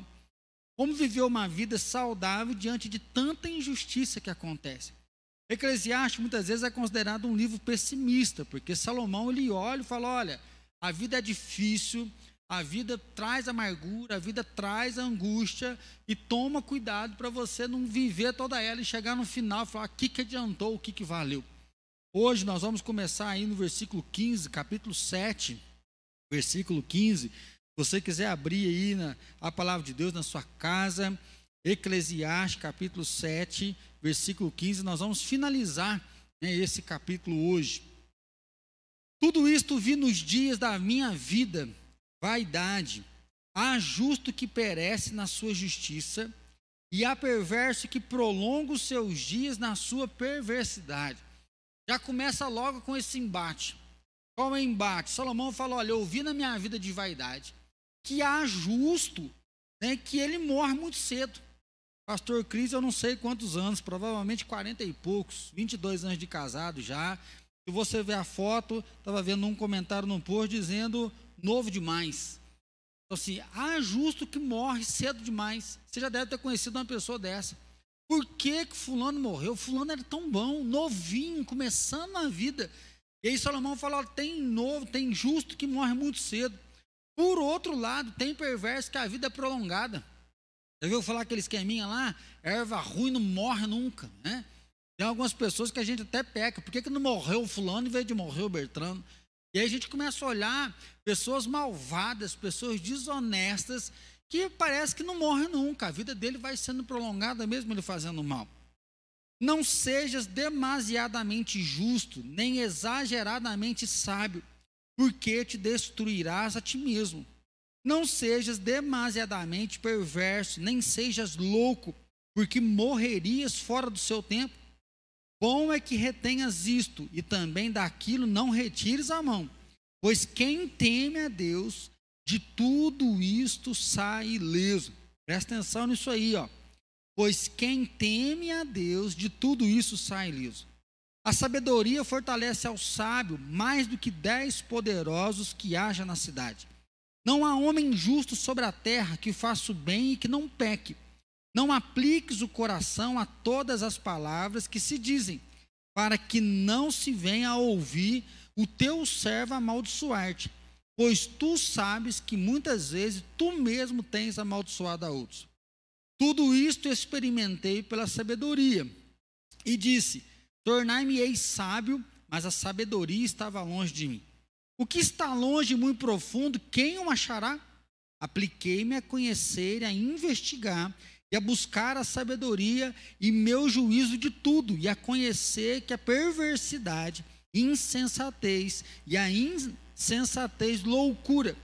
Achei coisa mais amarga do que a morte. A mulher cujo coração são redes e laços e cujas mãos são grilhões quem for bom diante de Deus fugirá dela, mas o pecador virá a ser o seu prisioneiro. Eis o que achei, diz o pregador, conferindo uma coisa com a outra para a respeito delas formar o meu juízo. Juízo que ainda procuro e não achei. Entre mil homens achei um como esperava, mas entre tantas mulheres não achei nem sequer uma. Eis o que não somente achei, que Deus fez o homem reto mas ele se meteu em muitas astúcias. Eis o que tão somente achei: que Deus fez o homem reto e ele se meteu em muitas astúcias.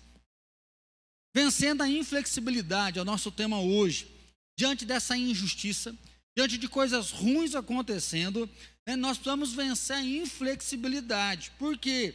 Porque nós precisamos aprender a ser moderado. E aí você é moderado. O que, que é uma pessoa moderada? É uma pessoa que permanece na medida exata. Ser moderado é estar na medida exata. Paulo, lá em 2 Timóteo, capítulo 1, ele fala para Timóteo, que era um jovem pastor: Deus não deu o espírito de covardia, mas Deus deu o espírito de poder, de amor e de moderação. Timóteo começou a ter medo do que poderia acontecer com ele diante da perseguição do evangelho, e ele começa a meio fraquejar na pregação. E Paulo então fala: olha, Deus não deu espírito de medo, muito pelo contrário, espírito de poder, de amor e de moderação. Moderação é o equilíbrio.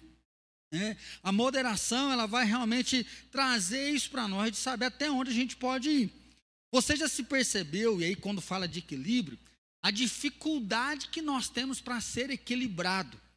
Ou você faz um regime que corta tudo, ou você quer comer qualquer coisa, assim.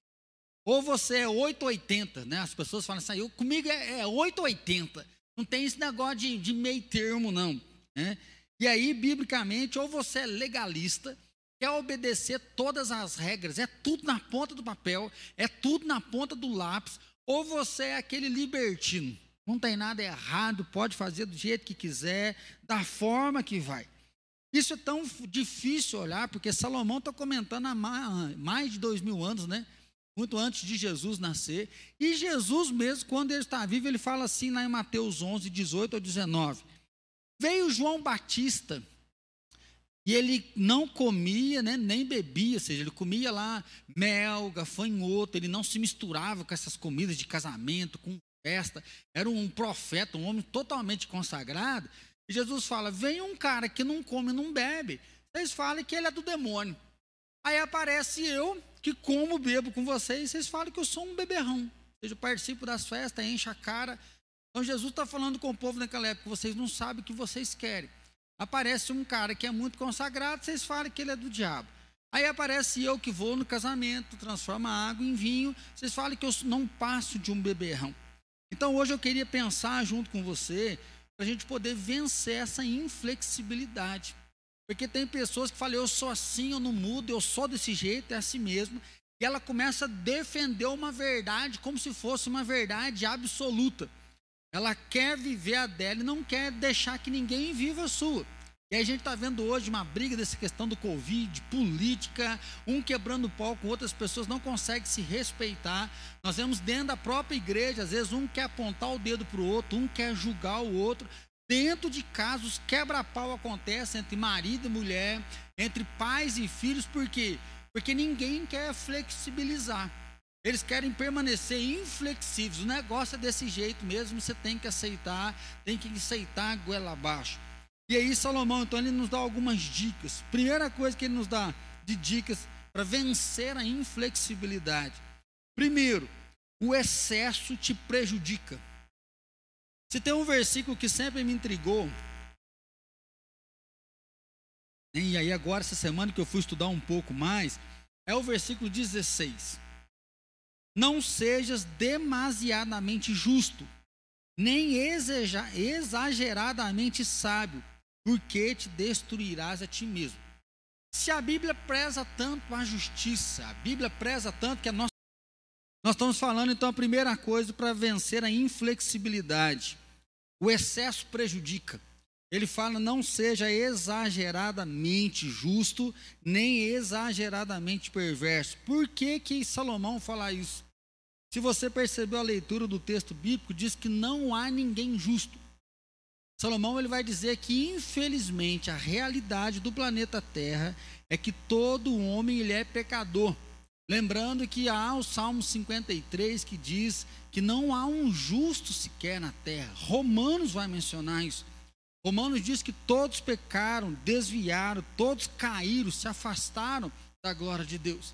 E aí Salomão diz então que se você ficar buscando demasiadamente a justiça, você pode ficar julgando as pessoas achando que você é o melhor, mas ao mesmo momento você mesmo vai cair. Que chega uma hora que nós erramos, chega uma hora que nós fracassamos. E aí, se você fica numa busca de perfeição, essa busca pode virar aquele looping de ansiedade. Você tem que ser bom, tem que ser bom, tem que ser bom, tem que ser bom, tem que ser bom, e você nunca se contenta. E na busca por sempre conhecer mais, é o momento que o fracasso vai vir sobre você. É aquela ideia de gincana, né? Dois times faz quem ganhou. Tem hora que você não consegue determinar, não, tem fulano que ganhou. Então nem sempre a justiça ela vai acontecer de uma forma verdadeira. Nem sempre a justiça vai ser executada de uma forma correta. É por isso que ele diz que o excesso de justiça destruirá você mesmo. O excesso de justiça vai jogar você no chão. Versículo 1 ele diz assim: ó, não apliques o coração a todas as coisas que se dizem, para que não venhas a ouvir o teu servo amaldiçoar-te, pois tu sabes que muitas vezes tu mesmo tem amaldiçoado o outro. Salomão fala assim que nessa busca de sabedoria, ele fala: não fique dando ouvido a tudo aquilo que você ouve. Porque se você ficar buscando ouvir muita coisa, você vai ouvir o teu empregado, o teu filho, a tua esposa, o teu pai, teu marido, falando mal de você mesmo. E isso vai abalar, porque você ouviu alguém falando mal de você mesmo. Mas o versículo seguinte diz: Pois tu sabes que muitas vezes você mesmo amaldiçoou a outra pessoa. Você mesmo falou mal do outro. Um exemplo de pensar nessa pessoa que é excessivamente justa é lembrarmos dos fariseus daquela época quando Jesus vivia. Fariseu é aquele que vivia toda a regra, ele buscava praticar toda a palavra, era uma pessoa na qual achava que nele não tinha nenhum erro. A oração do fariseu era assim: Deus, na praça, muito obrigado, porque eu não sou igual a esses demais pecadores. Então, buscar a justiça, não ser demasiadamente justo, é quando você consegue reconhecer o seu lugar. Ou seja, eu luto pela justiça, eu zelo pela justiça, eu pratico a justiça, eu tento fazer somente o que é bom, mas eu sei também que eu tenho falhas. Eu sei que eu tenho erro. E aí você então consegue fazer esse equilíbrio, é isso que Salomão fala. Para você ter uma vida flexível, você precisa aprender a ter esse equilíbrio. É onde alguns irmãos, né, que se dizem cristão não conversa com o outro, fala mal de outras igrejas, mal de outras religiões, porque ele é tão bom. Às vezes eu faço uma brincadeira aqui sarcástica que tem gente que é a quarta pessoa da Trindade. Ele é tão bom que ele está tão ligado em Deus que ele quer se tornar parte da Trindade. E Salomão diz: olha, todo mundo tem pecado. Vezes fala assim: ah, eu estou decepcionado com Fulano, estou chateado com Bertrano. Nós pecamos. Quando eu comentei aqui né, do suicídio do pastor lá no Paraná, ele até escreveu um texto dizendo: Nós não somos super-heróis. Assim, pessoas nos chateiam, pessoas nos decepcionam. E isso mostra o quê? Que não há um justo, o único justo é Deus, e Ele é o Senhor. Então, o nosso padrão é olhar para Deus e tentar ser realmente o melhor que nós podemos ser, mas sem ficar nessa busca completa de perfeição para entender o que é salvação é pela graça. É Ele que veio até nós, Ele que nos salvou. Lutero, ele interpreta dizendo assim: como exigir do outro, sendo que nem eu consigo? Lutero, quando ele olha para esse texto, ele diz assim: como que você quer exigir do outro que ele mude, que ele pare, que ele se transforme, que ele aprenda, se você mesmo não quer mudar? Então, se assim, vencer essa inflexibilidade. É aquele pai que fala, faz o que eu falo, mas não faz o que eu faço. É aquele pai que quer exigir do filho um outro comportamento, sendo que o próprio pai não muda de comportamento. É você que vem aqui na nossa igreja e quer que o grupo de louvor mude, que o irmão do lado mude, que o teu vizinho mude, que onde se viu meu vizinho vivia desse jeito, sendo que você não consegue viver a mudança, você não consegue viver uma coisa diferente. Mude, ele fala assim, por que se alienar devido a condutas extremistas das poucas coisas boas que a vida te proporciona. Moody diz assim que algumas pessoas, por ter uma conduta extremista de querer, querer, querer, querer, querer, ele aliena das poucas coisas boas que acontecem.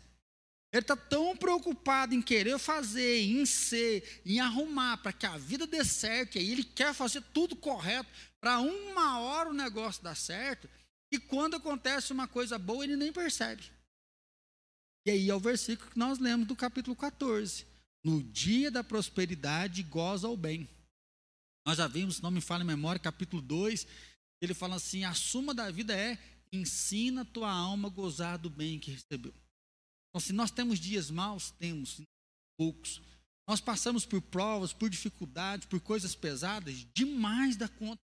E é por isso que ele fala: seja excessivamente às vezes se cobra muito de uma criança, de um filho, um padrão, nem nós conseguimos ter. É isso que Jesus fala, por que, que você fica apontando o dedo para o outro, né? Você quer tirar o cisco do olho do outro, mas você não tira a trave que está no teu olho. Jesus fala dessa pessoa que ela quer ser tão boa e ela começa a pesar sobre o outro, enquanto você não consegue olhar para a tua própria vida. Então, o primeiro conselho que Eclesiastes nos dá é justamente esse: o excesso te prejudica. Eu sempre brinco aqui na igreja, né, que às vezes aparece uma pessoa drogada, uma pessoa possessa, uma pessoa que você fala, esse aqui ele é ruim, ele é pecador. Essa pessoa não tem muito medo, não, porque você já sabe o que, que ela é.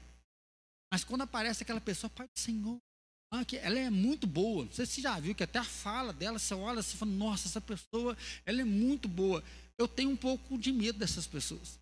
Não que todas sejam falsas, porque tem pessoas que têm uma vida irrepreensível, uma longanimidade, uma amabilidade. Está dentro da mas algumas pessoas se revestem dessa vida de justiça, de santidade, mas lá dentro esconde um ser que está lá dentro consumindo tudo. E aí então, é como Salomão falasse, nem tanto anjo nem demônio, mas equilibrado. Equilibrado, reconhecendo que é minha natureza. Eu temo a Deus, sou servo de Deus, mas se eu vacilar, eu posso cair, cair feio. Por isso que eu vou lutar contra a carne, para que eu seja flexível, que eu saiba andar com dignidade na presença de Deus. E até isso mesmo que Paulo fala para Timóteo. Deus deu o espírito de poder, Deus deu espírito de amor e Deus deu espírito de moderação, para não ser exagerado. Não exagerado em todas as coisas. Segundo lugar, então, ele diz assim: ó, tenha coragem para mudar. Se nós estamos falando hoje sobre ser inflexível, ou seja, é sempre o excesso, ou para a bondade ou para a ruindade, Salomão ele traz qual o conselho? Você precisa ter coragem de mudar. Você precisa né, ter força para poder mudar a vida, porque mudar não é fácil. Mudar é muito difícil, por isso que é mais fácil ir o 80. Ah, eu não mudo. Ah, a vida inteira foi assim, sou desse jeito. Por quê? Porque mudar é, é difícil. Mudar não é de um dia para o outro. Mudar tem que ter um processo de mudança, um processo de transformação, de admissão. Aí é mais fácil ser extremista, falar que não muda, do que entrar nesse processo de mudança. É mais fácil viver do mesmo jeito, da mesma maneira, do que buscar a mudança. E aí, uma, uma frase eu li, eu achei interessante, é a seguinte: sabedoria não é ter a palavra final, mas saber mudar quando se está errado. Sabedoria não é você ter a palavra final, porque muitas pessoas têm a palavra final. Ela consegue fechar o discurso porque é a verdade. O discurso é mais bonito, o discurso é mais correto. Existem muitas pessoas que ganham no discurso, mas no dia a dia a vida é uma desgraça. Elas ganham, às vezes, até questão de dinheiro. Você já tem a palavra final, ela tem o conhecimento, mas ela não consegue ter saúde para gozar a vida dela. E aí, essa é a diferença da sabedoria para a inteligência. Porque a sabedoria não é só o fato de dar uma resposta, mas a sabedoria é saber que você pode mudar a sua resposta. Você pode mudar o direcionamento. Aqui não estou falando do temor de Deus, mas de saber que algumas coisas nós podemos fazer de forma diferente, nós podemos mudar para atingir coisas diferentes. Se você não for flexível, vai morrer mais cedo, você vai infartar. Essa frase é do pastor Ed René Kivitz. Ele fala: a pessoa que é inflexível, ela vai morrer mais cedo porque ela infarta. Toda hora ela está brava, toda hora ela está nervosa, toda hora ela está questionando, toda hora ela está brigando, porque porque ela não pode mudar. E aí é muito triste porque em alguns momentos você está certo. O fato não é só que o inflexível é errado, mas o inflexível ele começa a investir tanto na verdade dele que ele não tem capacidade de abrir mão do certo para o outro. Não, eu abro mão da minha posição para a gente poder caminhar junto, na mesma pegada, direcionar aquilo que não é pecado e abrir mão então do que não é pecado, poder caminhar junto. E aí o versículo 19, ó. A sabedoria fortalece ao sábio mais do que dez poderosos que haja na cidade. A sabedoria fortalece o sábio mais que a força bruta. Então Salomão ele diz que a sabedoria dá mais força do que a força bruta, ou seja, é melhor a sabedoria do que ter dez caboclos muito portão que consiga te empurrar e te levar. Por quê? Porque a sabedoria dá força para você ser flexível. A sabedoria ajuda você a se ajustar. A sabedoria ajuda você a achar uma nova saída, uma solução diferente. Igual quando se fala de educação de nosso alvo é que os nossos filhos cresçam conscientes da palavra de Deus, obedientes, honestos, éticos. Agora, para atingir esse objetivo, existem diversos meios de educação. E aí a gente não precisa focar apenas em uma coisa. Mesma forma, o nosso casamento. Nós queremos que o nosso casamento dê certo. E para o casamento dar certo, uma coisa que nós temos que ter flexibilidade. Se nós não flexibilizarmos a nossa relação, a gente não consegue vencer. Porque vira e mexe há problemas de relacionamento, vira e mexe há uma treta, alguém fica beiçudo. Né? Às vezes tem uma época que fala, ah, eu durmo, nunca dormi né, virado, né, com bicudo. Mas às vezes você já dormiu bicudo porque o negócio não desceu, empacou. Você fala, eu não queria, mas eu não tenho jeito de resolver esse negócio. Então a sabedoria, ela dá coragem para a gente achar um novo caminho. Ela dá coragem, não é para você ser mole. Lembra dos extremos? Tem gente que não quer ser flexível porque, ah, eu não sou mole. Né, eu tenho palavra. Nós não estamos dizendo de você não ter palavra e só abrir mão, deixar as pessoas passar por cima de você. Lembra? Espírito de poder, de amor e de moderação. A flexibilização ela vai ajudar a gente a agir nas demais causas. Olha Jesus, né? Quando eu estava pensando nessa ideia de flexibilização, eu lembrei o dia que Jesus estava numa praia, eles trazem uma mulher, fala Jesus, a lei manda apedrejar. O que, que o senhor manda fazer? Ou seja, aqueles homens eram inflexíveis. A lei manda apedrejar. Ela estava em adultério. Então vão matar ela. Se Jesus fosse inflexível, ele ia falar: realmente, vão dar pedrada. Só que se você já leu o texto, você lembra que levaram só a mulher, cadê o homem?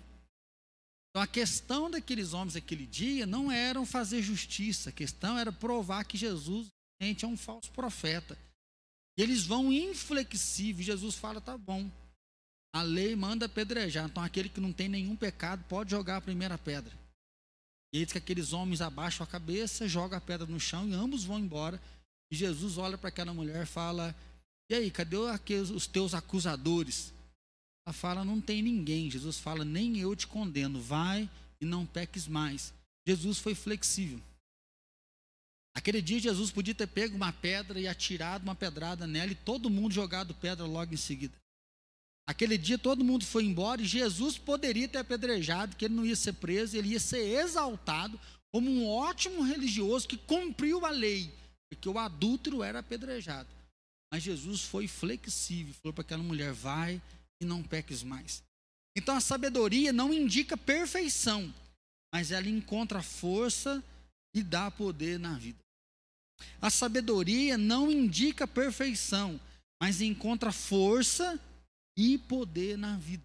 Por isso que Salomão diz no versículo 19: a sabedoria fortalece ao sábio mais do que dez poderosos que haja na cidade. Eu achei fantástica essa frase. Diz: a sabedoria não indica perfeição, mas encontra força e poder na vida. Se nós fizermos uma boa leitura de todas as pessoas, Martin Luther King, Lutero, Calvino para nós, rei Davi, rei Salomão, nós vamos achar pontos fantásticos. Nós vamos achar pontos dos quais nós não orgulhamos tanto. O apóstolo Pedro, considerado até a igreja católica o primeiro papa, nós vamos achar coisas excelentes, mas nós vamos achar coisas que não são tão boas. E é isso que a Bíblia quer dizer, que não existe perfeição em nós. Por mais que nós buscamos aqui, por isso assim, tem que ser uma caminhada de buscar a santificação, buscar a purificação, buscar ser um exemplo de Cristo aqui na terra, mas sem exagero, por quê? Porque nós não somos. Porque sim, nós somos fracos, nós somos miseráveis. E a sabedoria, então, nos ajuda a flexibilizar o que? Eu não sou perfeito, mas eu posso ganhar força e ganhar poder na vida. Porque a vida vai acontecendo, é possível então passar por ela. É possível gozar da vida. Dessa forma, não espere do outro. Por quê? Porque todos são pecadores. Não fique vigiando, porque você pode encontrar uma coisa que você não quer, e é isso que o texto diz. Se você fica espiando demais, esperando demais, você pode encontrar alguém falando mal de você, aí você vai ficar todo sentido. Olha o que, que falaram de mim. Acredito que fizeram isso comigo. Você fala, não se assuste não, porque você também amaldiçoou os outros, você também fala mal dos outros, isso pode atrapalhar. Em último lugar, você precisa se encontrar com Deus. Se você quer ser flexível, se você quer vencer a inflexibilidade, você precisa ter um encontro com o Todo-Poderoso. Se você percebeu o texto que nós estávamos lendo, tem até uma briga com as mulheres.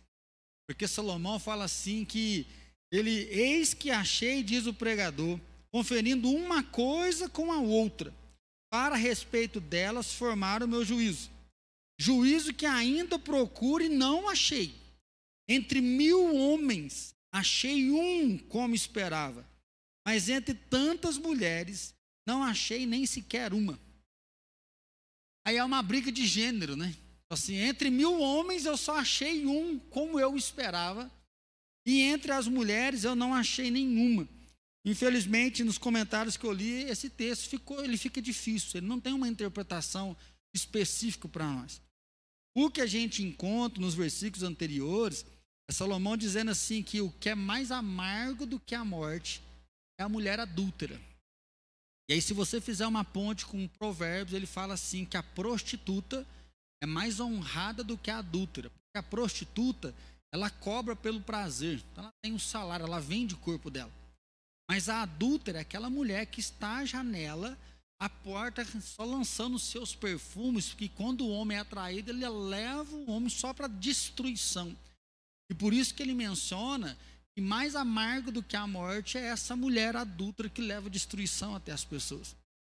E aí o que Salomão traz e o que a gente chega mais próximo daquilo que ele está interpretando é que entre mil homens ele só achou um.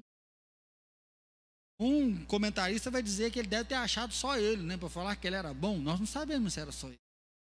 Alguns também vão até dizer que já era como se fosse profético. Só tem um justo. Quem é esse justo? É Jesus Cristo que vai nascer sem pecado, 100% homem, 100% Deus. Porque enquanto aqui na terra é muito escasso, e é essa a interpretação que a gente tira para nós. Entre os homens, um só, entre as mulheres, nenhuma. Ou seja, entre muitas pessoas não tem ninguém como ele imaginava. E aí eu fico pensando, né? Você, o seu padrão de justiça, quantas pessoas que existem na terra e você fala, esse aqui é justo. E nós vemos como que nós somos julgadores. Aí aquele que a gente achava, esse aqui é bom, esse aqui é fera. Se ele faz uma coisa do qual a gente não gosta, ai, me decepcionei. E aí Salomão nos mostra friamente aqui. Entre mil só tem um, mas mesmo esse um ainda pode decepcionar gente. Por isso que eu queria finalizar esse texto hoje dizendo que se você não se encontrar com Deus, você vai ser inflexível.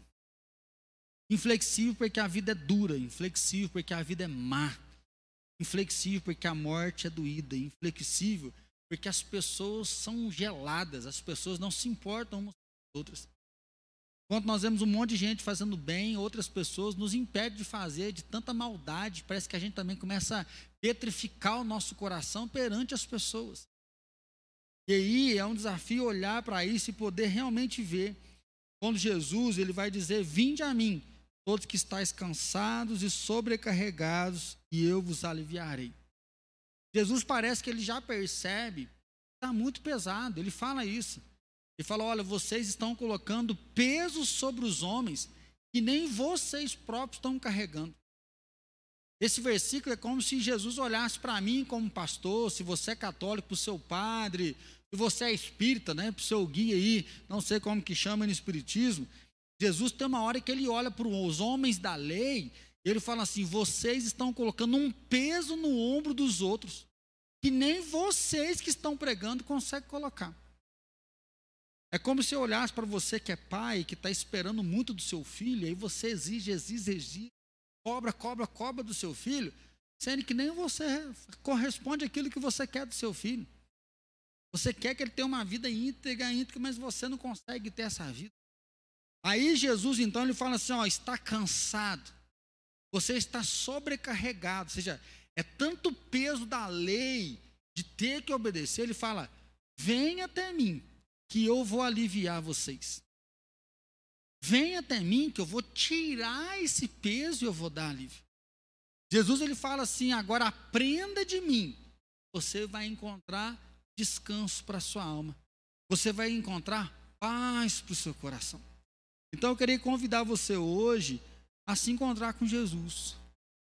Convidar você hoje a se lançar em Jesus. Porque se você vem até Ele, você vai ter alívio. Se você aprende com Ele, você vai ter descanso. É o que diz Provérbios, capítulo 9, versículo número 10. Provérbios, capítulo 9, versículo número 10. Ele diz assim a palavra do Senhor. 9 e 10.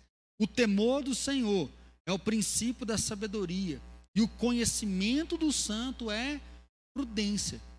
Ou seja, se você teme a Deus, se você conhece a Deus, você vai praticar a prudência e vai praticar o caminho do Senhor. Dois versículos que eu sou apaixonado na Bíblia, eu acho que são meus versículos preferidos. E assim nós vamos finalizar a mensagem de hoje. Salmo, capítulo número 25, versículo 12 e o versículo 14 diz assim: Ao homem que teme o Senhor, ele o instruirá no caminho que deve escolher. Ao homem que teme ao Senhor, ele o instruirá no caminho que deve escolher. E versículo 14: A intimidade do Senhor é para os que o temem, aos quais ele dará a conhecer a sua aliança. Eu sou apaixonado no versículo 14 porque ele fala que a intimidade, ou seja, os sonhos de Deus, são para aqueles que os temem, aos quais ele dará a conhecer a sua aliança.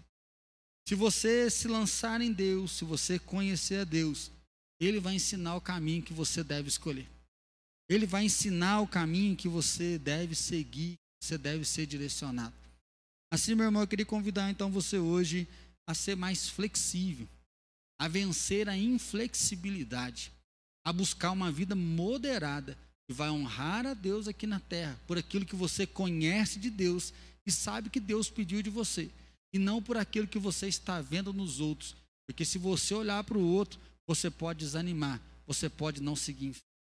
Então que Deus te fortaleça, que Deus te abençoe, que Deus encoraje você a viver um caminho de mudança, ser flexível. Não estou dizendo aqui em aceitar o pecado e ficar só admitindo o erro do, da vida, mas de poder olhar para toda a situação que a vida traz e poder ser moderado para viver uma vida em abundância na presença do Senhor. Vamos curvar a nossa cabeça? Convido então você fechar os seus olhos, curvar a sua cabeça. Você que postou um pedido aqui em oração, nós vamos orar também aqui pela sua vida. Que Deus derrame graça, que juntos nós possamos vencer essa inflexibilidade. Senhor Deus, nosso coração hoje está apertado diante de tantas coisas ruins que vem acontecendo.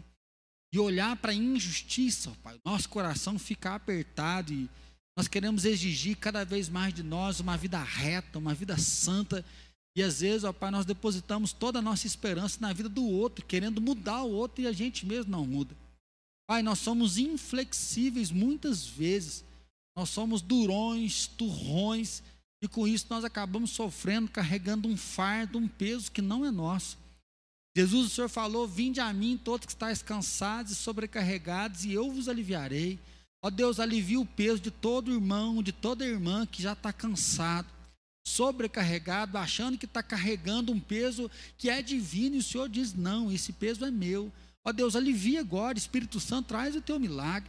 Senhor, traz paz ao coração, traz paz àquela alma, aquele também que está sofrendo, ó Pai, achando que não é bom, que não é digno, que não é justo, sofre por não conseguir atingir um nível que é alto demais. Senhor, traz paz ao coração. E a todos nós, ó Deus, se revela mesmo a cada um, se revela trazendo alegria, se revela tirando angústia, se revela trazendo a paz de ser quem o Senhor chamou a gente para ser. Nós não somos super-heróis, nós não somos anjos, mas nós somos homens e mulheres que temem ao Senhor, queremos viver em moderação, nós queremos viver em santidade, mas sabendo que o Senhor é o verdadeiro, que o Senhor é o justo, que o Senhor é o nosso alvo e que o Senhor que nos ama e veio ao nosso encontro. Assim abençoa a nossa semana, direciona os nossos passos, guia o coração de cada um de nós e que essa noite, ó Pai, a gente sinta a tua visitação, que nós tenhamos paz para descansar, que a tua presença seja inconfundível sobre a nossa vida. E assim, Deus, nós oramos em nome de Jesus. Amém, Senhor.